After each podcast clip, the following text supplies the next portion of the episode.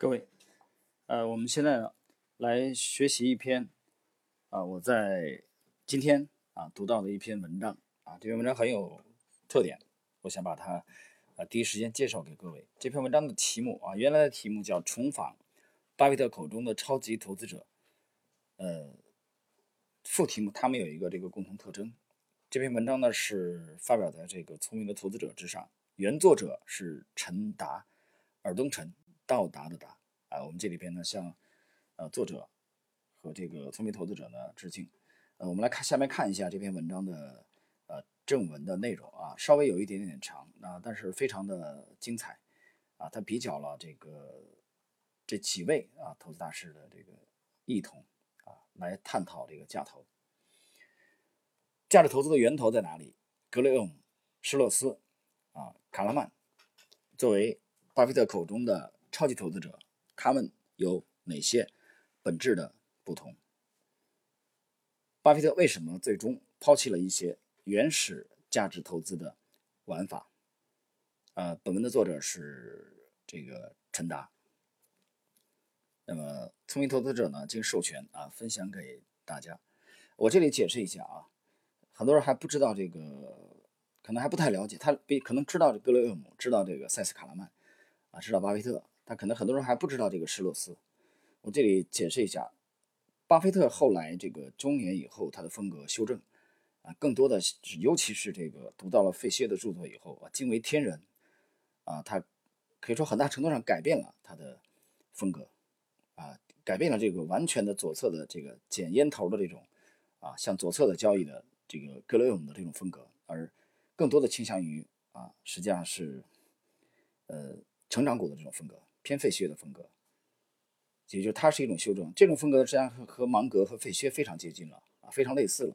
所以严格讲，巴菲特是一种这个原教旨主义的价投啊，价值投资的修正主义者啊，可以这么理解这种风格。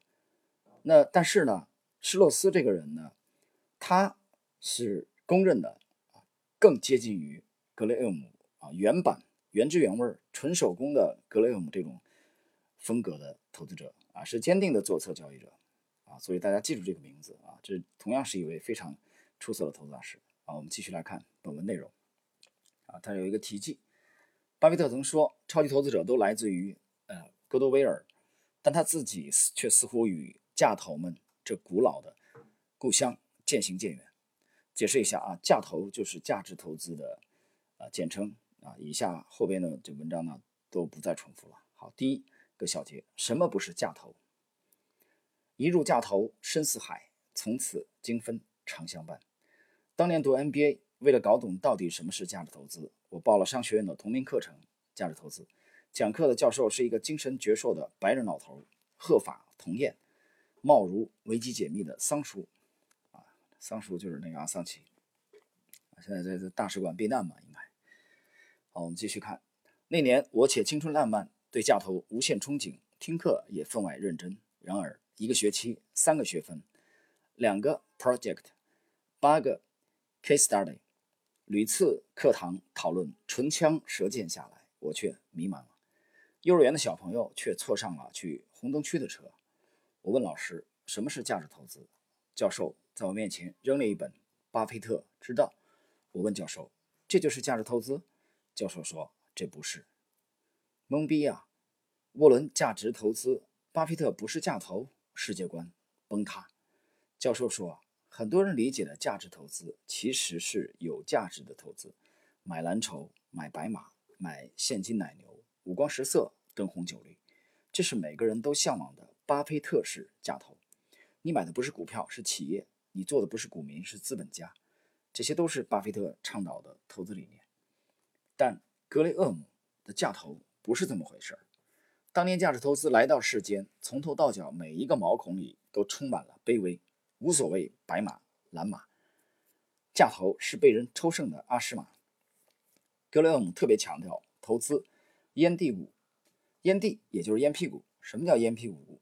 虽然烟蒂生霉、泛黄、卷曲，令人作呕，但只要能抽上免费的一口，对营养难以的烟狗而言。这就是无上的价值。格雷厄姆的方法讲究什么？讲究投资 net to net 标的，什么叫 net to net？你公司资产负债表上的流动资产减去流动负债，叫做 working capital，也就是营运资本，也叫 net working capital，可以理解为是极易变现的净流动资产。拿这个 working capital 去减掉所有长期债务，就是 net to net working capital，净净流动资产。而当你买入股票的价格低于净净流动资产，你就完成了 net to net 满分动作。net to net 是一种达到极致的减烟蒂行为。此种把法拉利拆成零件来称斤卖两的方法，包含了世间所有的悲观。当然，格雷厄姆的悲观主义有其时代渊源。一九二九年，美国股市大崩溃，格雷厄姆的投资几乎全灭，苟延残喘的他蛰伏了五年。在一九三四年出版了《划时代的证券分析》一书，核心思想其实就两个单词：buy cheap，发扬时间简史的贱买精神，因为他不想再亏钱了，所以价投是股灾与大萧条的直接产物。在投资时，格雷厄姆首先想的是不亏钱，是对向下风险的保护。所以他的出价无比吝啬。当格雷厄姆见到一辆猩红的法拉利恩佐时，他看到就是一堆破零件。他只相信废铁的价格，而在他的时代，大家都亏破了胆，所以市场上居然遍地都是这种 net to net 的机会。巴菲特有一句话，大意是：每逢股灾，你应该乐得翩翩起舞，因为市场又来为好公司打折促销了。但问题是。你要不是空仓，你是真的笑不出来啊！王论还手舞足蹈，最近重仓硬扛某风波的 A 股投资者肯定颇有体会。教授说：“我知道你们是为巴菲特而来，但是我们要重点讲的是格雷厄姆和多德。现在滚蛋还来得及。”于是第二节课来的学生就少了一大半，尤其是来自大中华地区的学子，就剩下我一根独苗。我为什么留下？除了对三个学分的渴望，多少还有些不甘心。这不是我要的结局。好奇心引导我钻进去，不甘心阻止我滚出来。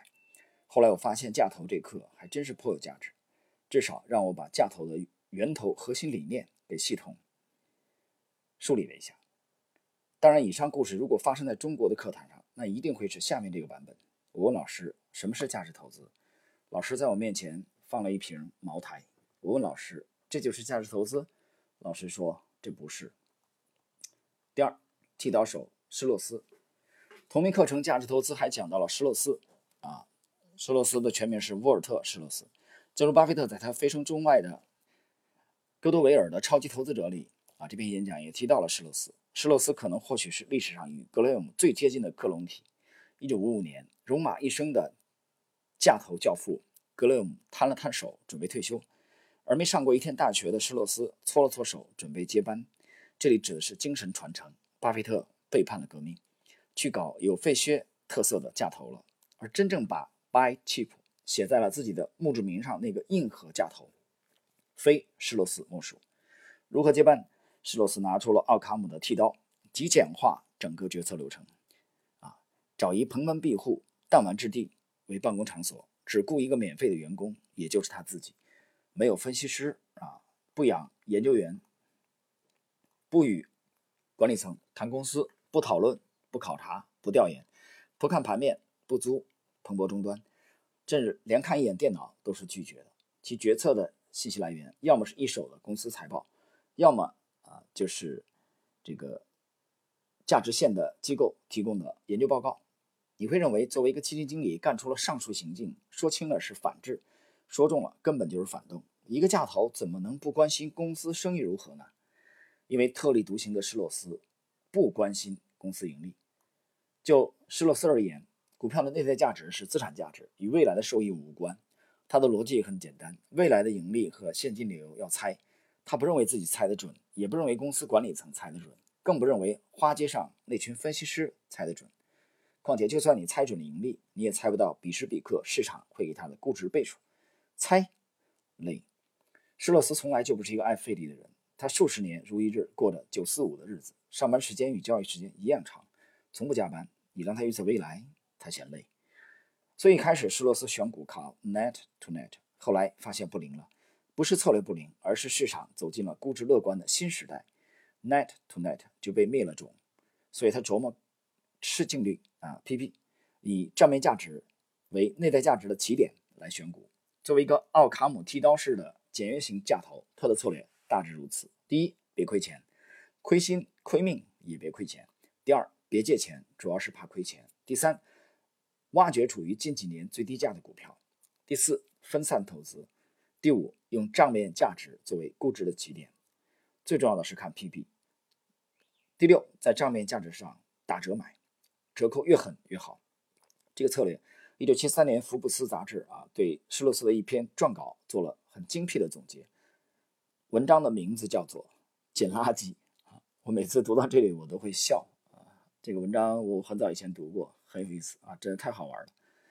我们继续。你认为价值投资是寻找伟大公司，并与伟大的公司一起成长？绝对是想多了。施洛斯根本不 care 公司的生意本质如何，他走的就是捡垃圾的思路。巴菲特也说过，施洛斯持股特别多。而且他对持股公司的生意其实没啥兴趣。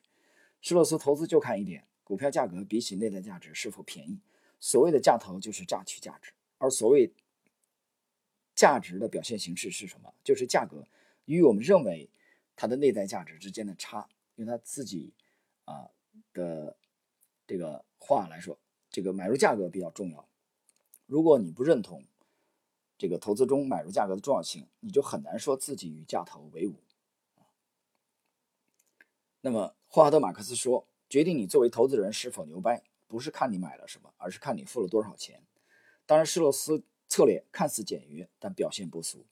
在将近五十年的时间啊，施洛斯的年化收益率为百分之十五点三，同期标普年化百分之十。什么概念？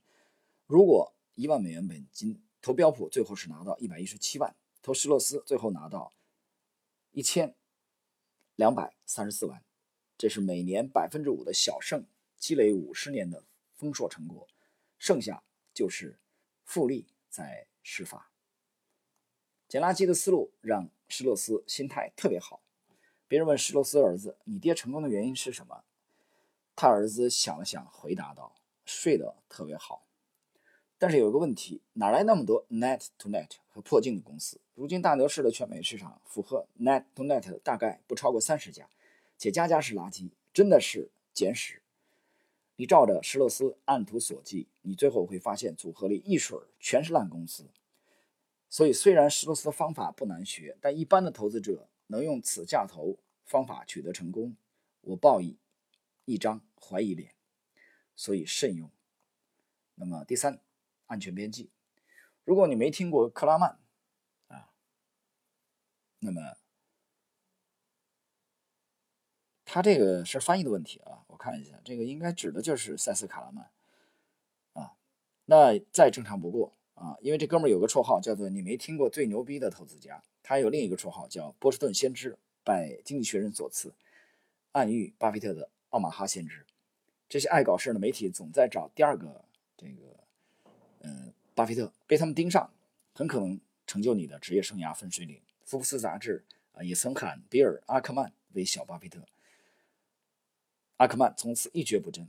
啊，克拉曼啊，这个应该就是塞塞斯卡拉曼啊，他是翻译的问题啊。长期业绩很不错啊。他掌舵的对冲基金啊 b o p o s t 下辖三百亿美元资产，曾有过三十多年收益百分之二十以上的业绩，惊为天人。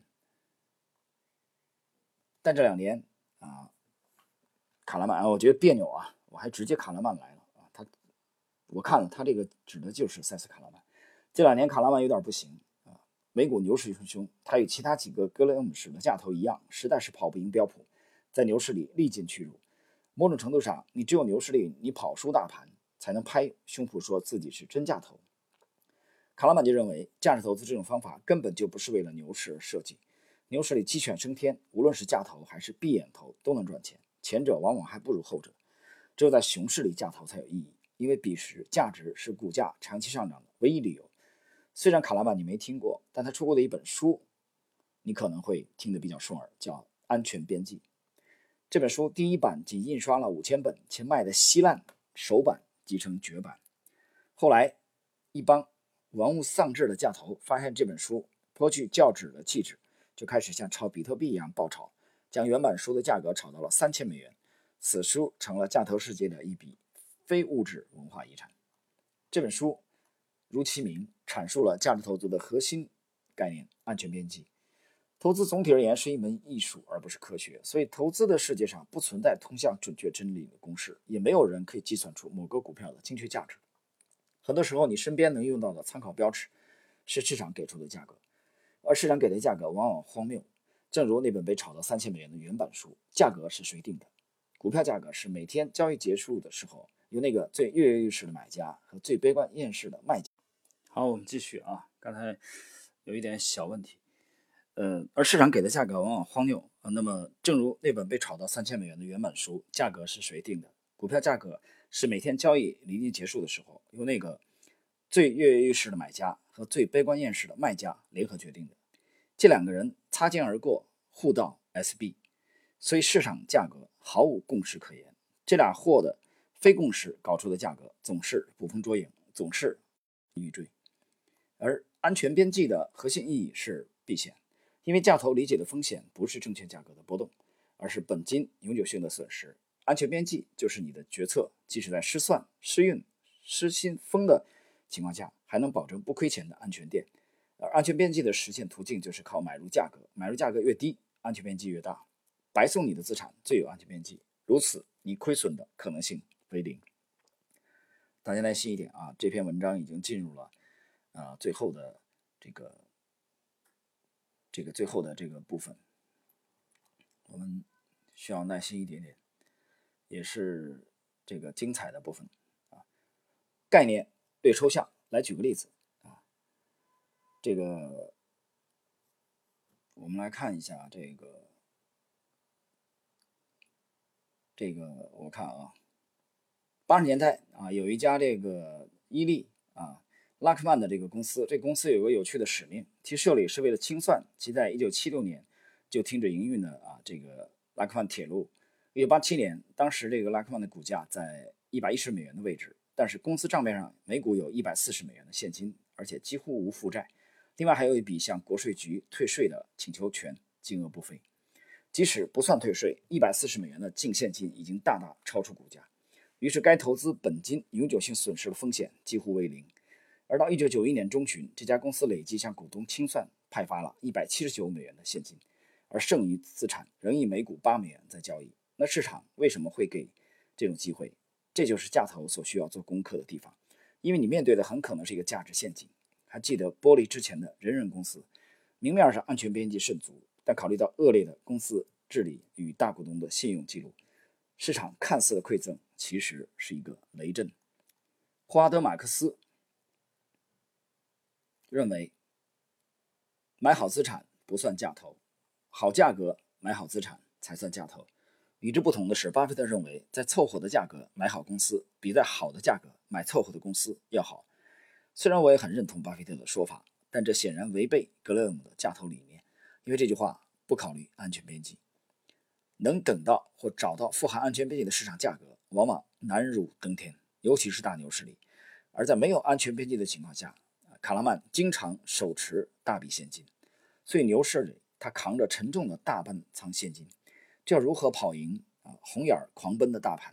但不明就里的吃瓜群众并不买账，嬉笑怒骂，送起法号，踏空大师。没有安全边际，宁可扛着现金。这玩法太诡异，所以卡拉曼认为价投是一种基因，你要么生而带来，你要么永远不是，后天学不会，学也是东施效颦。不要妄想与人性背逆，与市场背行，与价值陷阱死磕，价投是他妈真难。如果还有来世，我真希望我从来没有听说过价值投资。第四，格雷厄姆的隐喻啊，进入这一篇文章的最后的部分了。如何理解市场？面对不可捉摸的妖怪现象，人类的一个看家本领就是用比喻描述所有的这个不可描述。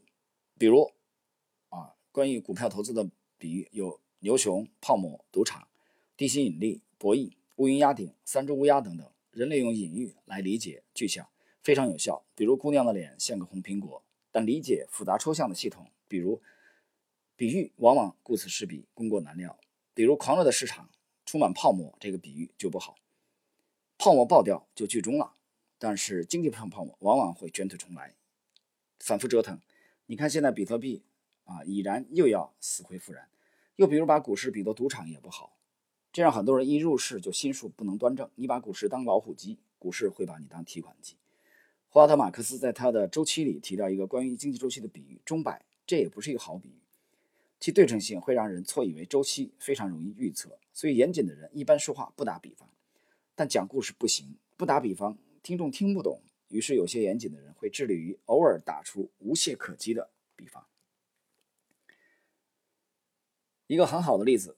啊，是格雷厄姆将市场比喻成一个双向障碍患者。呃，双向障碍的英文叫 bipolar，也叫躁郁症啊，是一种时而癫狂、时而郁结的病理现象，类似于躁狂症与抑郁症交替发作。格雷厄姆说，市场这个躁郁患者，他每天只做一件事，就是不停地问你兄弟要不要票，决定完全由你定，他也从来不强迫你交易。癫狂的时候，他给你的报价。贵如鸡缸，郁结的时候给你的报价贱如啊贱比野草，所以投资者聪明如你，应该做的就是利用市场的躁郁症，躁时卖，郁时买。以下截取于《聪明投资者》第八章《投资者与市场波动》啊，人民邮电大学的这个翻译的版本。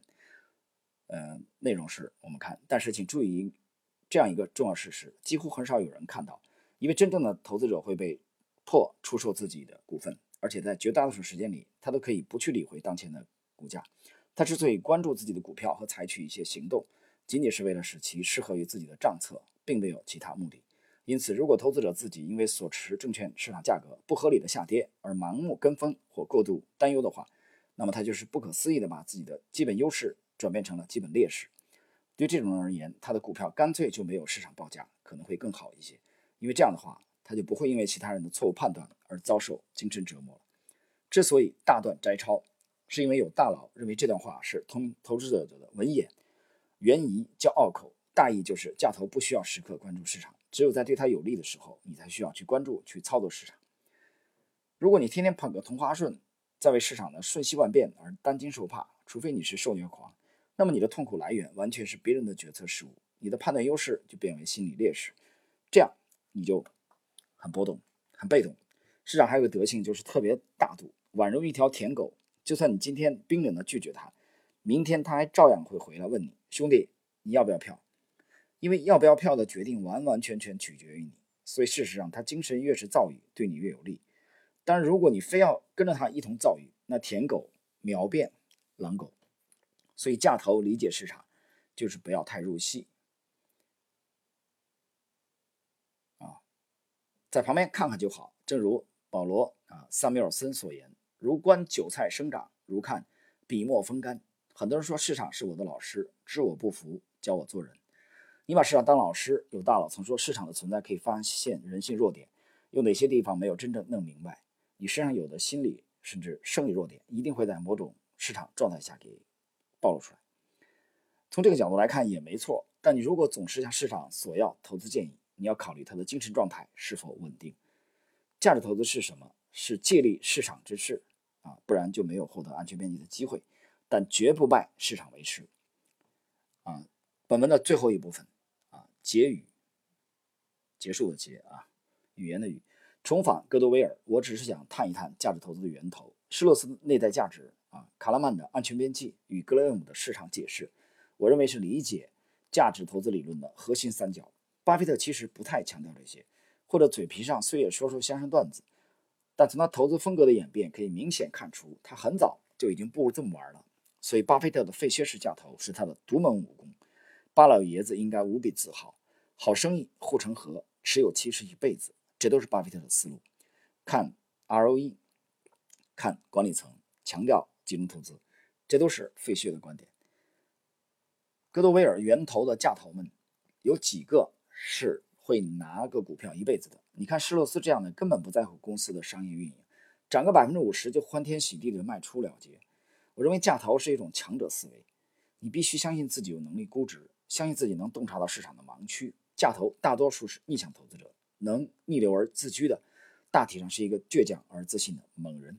但万一判断失算了呢？价投也知道这个逻辑，所以要安全边际来保底。如果要强调安全边际，那么你的池子就小成了渣渣。别说安全边际，即使是好公司的标准，可投资的池子也是越来越小。之前巴菲特表示，账上躺着一千亿美元闲钱的伯克希尔，打算花这些钱回购自家股票。股神买进了天下的好公司，终也不得不开始买自己的公司。而相比而言，指数投资是弱者思维，随波逐流。如某所言，赚周期的钱，而非赚能力的钱，这是坐电梯和爬楼梯的区别。当然，弱者思维不代表你弱不禁风。现在价投都不讲究绝对收益了，整日冥思苦想的就是如何击败指数。所以，如果你是那个巴菲特们天天想要打败的对手，其实也并没有那么弱。当然，无论是格雷厄姆是价投，还是巴菲特是价投，还是走选择高成长股的思路，还是指数投资，甚至抓趋势的投机行为，从能否赚钱的角度来看，都没有根本的对错之分。无论如何，只要做到知行合一，就能令人肃然起敬。最怕。嘴上喊着价值投资，未来没有系统、不计后果的投机行为遮羞啊，来位啊，没有这个系统、投机后不计后果的投资行为这个遮羞。有些哥们儿满仓满容上茅台，自诩价投，要采时间的玫瑰。当然，其实他心里心知肚明啊，赢了会所嫩模，输了大不了那就会所富婆。买茅台不是价值投资，拉足按揭边际。低价买到茅台并长期持有才是价投，价值投资不仅仅是投资价值，不然他一般的投资者又有何益处？而格雷厄姆的高台板又如何能按压得住？价值投资之难呢？还是那句话，与人性背逆，与市场背行，与价值投资陷阱死磕，在九死之中觅一生，价投真是 TM 真难。如果还有来世，我真希望我从来没有听说过价值投资。好了，同志们，那么这篇文章呢，给大家呢介绍到这里啊。最后呢，谈两句这个读这篇文章的感想啊。首先要解释一下这个呃施洛斯的这个风格。我刚才讲了啊，他的风格，他更接近于这个价值投资的教父级人物格雷厄姆啊的原教旨主义的价值投资啊，就原味儿。啊，巴菲特已经变味了啊！巴菲特已经加了枣泥跟那个或者豆沙啊，呃，已经加了山楂，不是原来那个味儿了。他已经加了很多成长成长股的这个因素。那么施洛斯的这个风格和巴菲特他们的这种风格，呃，费歇啊，芒格的这个风格呢，有一有一大重大的区别在哪儿？就是巴菲特他们呢是集中持股的啊，他把公司吃透了以后，他看到成长性以后，他们仓位很重。很集中，对单一的这个这个标的是非常这个仓位很重的，但施洛斯不是这样啊，施洛斯是广泛撒网。你看施洛斯持组合里面持有一百多只、两百只啊股票，一点都不奇怪，它是完全分散，因为他根本不确定哪一只可以跑出来，明白吗？所以你刚才也也也看到去研究施洛斯的风格啊，他可能从底部涨个百分之五十，他已经欢天喜地的卖出了，他就没指望啊，他能涨多久。像巴菲特这样一拿拿若干年，啊，一拿拿十倍、二十倍，甚至几十倍、上百倍，这是完全，其实已经是完全两两样的风格了，不一样。啊，施洛斯是广泛撒鱼、广泛撒网，巴菲特啊是重点的下注，啊，这是有很大很大区别。所以这篇文章其实是对啊原教旨主义架投的风格和修正主义架投的两派大师的这种风格的啊一个解读。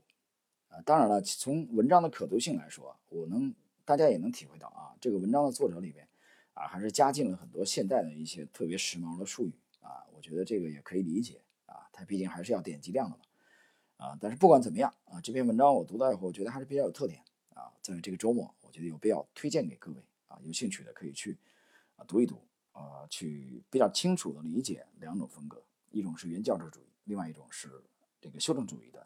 这个倾向于成长股的价值投资。好了，朋友们，呃，那么今天这篇文章的解读呢，啊，就到这里，谢谢各位。